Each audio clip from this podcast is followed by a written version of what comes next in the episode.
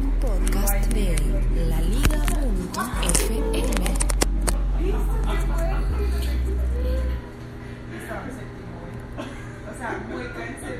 Este es el siglo XXI Soy, un podcast de laliga.fm.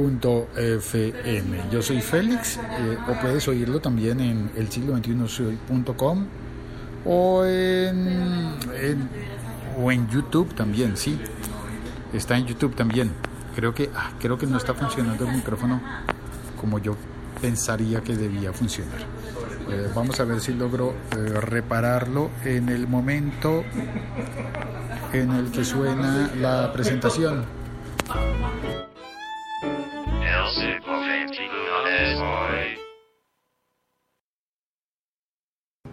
Sí, creo que sí funcionó. Vamos a ver. Aquí dice que sí. Laliga.fm. Estamos conectados. Uy, me anticipé a anunciar el chat. Espero que alguien venga al chat porque me anticipé para verificar que tengo el micrófono funcionando bien. Bueno, el Santo Padre, Francisco, el Papa, sí señores, estuvo en una charla TED en Vancouver, en Canadá. Y lo interesante de esto es que como que nadie se lo habría imaginado, ¿no? Nadie se lo habría imaginado al Papa en una charla TED. ¿Tú sabes lo que son las charlas TED? Posiblemente sí. Me pido un café porque tengo ganas de café. Creo que es una franquicia actualmente. La idea es de hacer unos eh, simposios, seminarios, conferencias, charlas muy cortas, en las cuales se exponen ideas innovadoras y de ideas que vale la pena compartir y distribuir en el mundo. El formato de las charlas TED se ha convertido en, un referente para hacer exposiciones verbales, exposiciones que son impactantes y que hacen que al final de la charla le den a las personas ganas de emprender una nueva idea o de mm, admirar, apoyar eh, nuevos emprendimientos y nuevas formas de ver problemas que posiblemente no los habías visto de la misma manera. Por ejemplo, hay muchas charlas muy, muy bonitas, muy importantes. Los eventos TED se hacen alrededor del mundo, en diferentes ciudades. Este de Vancouver, en el que estuvo el Papa, ojo, spoiler, el Papa estuvo en el evento, pero no estuvo en Vancouver en realidad. No viajó hasta Canadá para participar en la charla TED.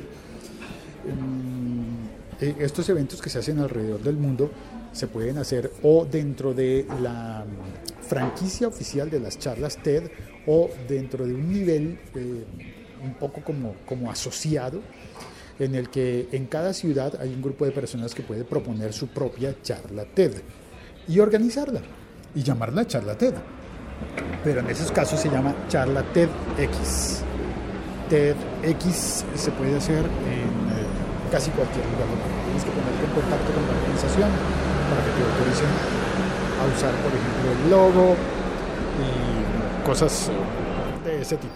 Entonces, puedes hacer la charla TED e invitar a las personas que crees que son meritorias y que tienen algo importante por compartir con el. Y claro, el Papa Francisco tiene cosas importantes por compartir con el mundo, pero a nadie se le había ocurrido que en estas charlas que casi siempre están pensadas en, torno a la innovación, a la tecnología y a temas como suelen estar alejados de, la religión, de la religiosidad o de las religiones, tomarlo en plural me parece más respetuoso,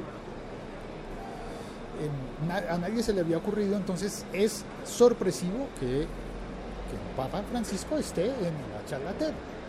Ahora, la envió en video. Yo creo que la envió, no creo que se haya estado conectado en el preciso momento, en el instante exacto, pero salió en video. Él estaba desde el Vaticano y salió en, eh, las pantallas en el evento en, Vacu- en Vancouver. Y estuvo hablando sobre cosas que yo no te voy a describir a ti porque me parece que es una cosa básica y mínima de respeto.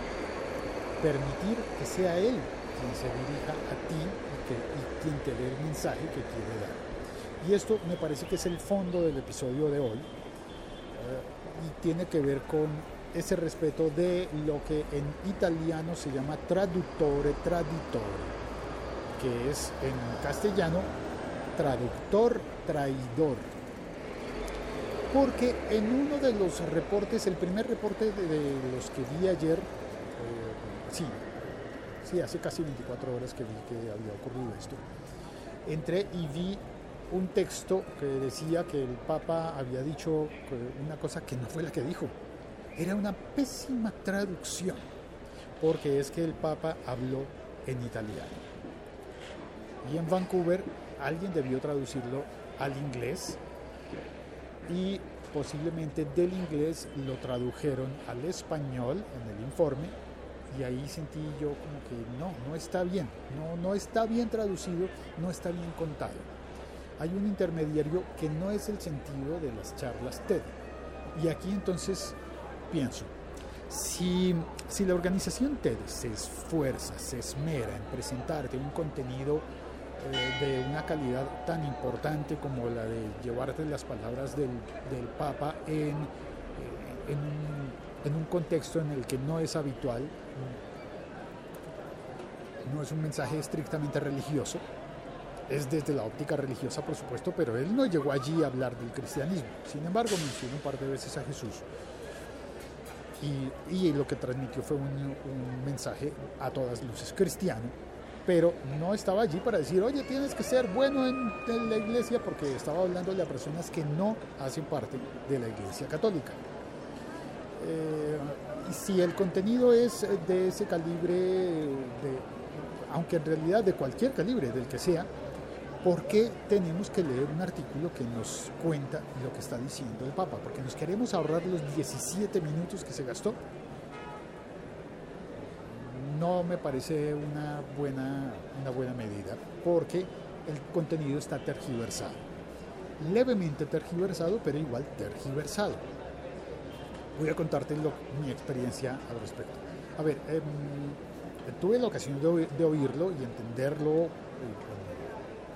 en italiano, gracias a Dios, tuve la oportunidad de estudiar italiano de niño y, y, comprenderlo bien y saber que cuando él se refirió a los inmigrantes, a que él también era inmigrante, no era lo que decía uno de esos portales, de que él es un argentino en el Vaticano y por eso es inmigrante. No, falso de toda falsedad. Él dijo que sus abuelos y sus padres habían sido inmigrantes argentinos en, eh, perdón, habían sido inmigrantes italianos en Argentina y que él creció en un, en, en un entorno en el que su familia era de inmigrantes y él pudo haber sido un rechazado, como eh, mucha gente está pasando actualmente situaciones de rechazo por ser inmigrantes o por, o por otras razones. Entonces, cuando, él se cuando el, el, texto de un artículo de tecnología me dice que el Papa es eh, inmigrante en el Vaticano, eh, yo luego me doy cuenta de que no, no era así. Y luego cuando hacen el resumen no mencionan los tres temas que, que el Papa mencionó. Y es que es muy difícil que le pongan a una persona de la redacción de tecnología de un medio de comunicación a hacer el resumen de un discurso del Papa. Además, posiblemente si esa persona no entiende italiano o no está viendo los subtítulos, porque la verdad en la copia que yo vi en YouTube no tenía los subtítulos, pero debe tenerlos. Ahora, espero que pronto, si los señores de TED no le han puesto subtítulos en todos los idiomas, creo que pronto en el canal de YouTube o en las versiones de podcast de video de TED, de las charlas TED, pongan los subtítulos y las personas interesadas pueden entrar y ver las ideas novedosas que nos comparte en, en ese video el Papa Francisco. Entre esas ideas novedosas yo voy a, bueno, ya te conté una, la de, el Papa y su vida como inmigrante, como eh, nacido en una familia de inmigrantes en la Argentina. Cuenta una cosa interesante sobre, sobre la ginebra en Argentina. Eh, eh, si no lo entendí mal, espero no estar tergiversando yo también, aunque seguramente estoy contribuyendo a darte una idea que al final, lo, al final es ligeramente aproximada. Hay una referencia a tomar ginebra en junio en, en Argentina. Cómo eso puede parecerse a la mezcla entre el poder, la humildad y la ternura. Habla de la ternura, y eso no lo mencionaron los, los que resumieron, y me, me pareció interesante la idea de que la ternura no es falta de fuerza, sino al contrario. Puedes ser más fuerte si sabes utilizar la ternura a tu favor. Suena raro todo esto, ¿no?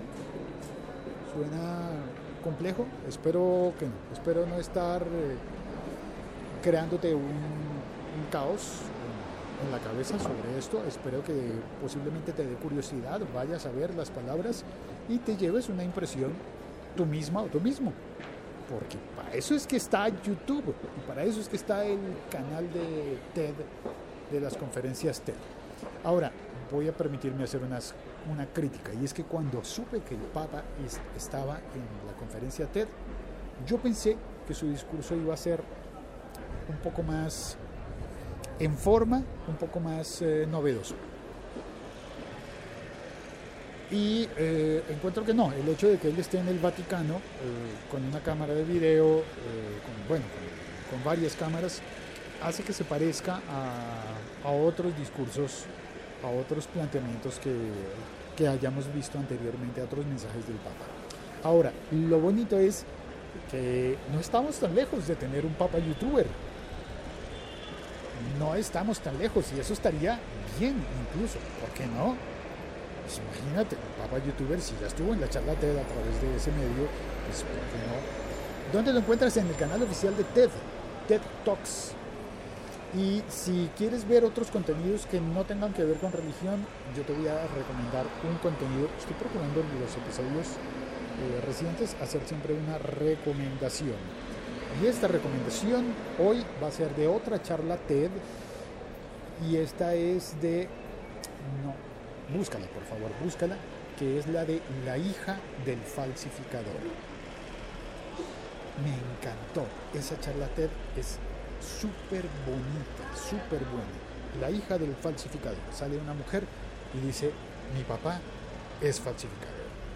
Y de ahí en adelante todo es tan bonito en esa charla. Aunque hay muchas charlas que son muy agradables y que nos enseñan muchas cosas, creo que esa es en especial, eh, eh, esa en especial sería la que yo podría recomendarte hoy. Y mira la de, la de Francisco, a ver qué te parece.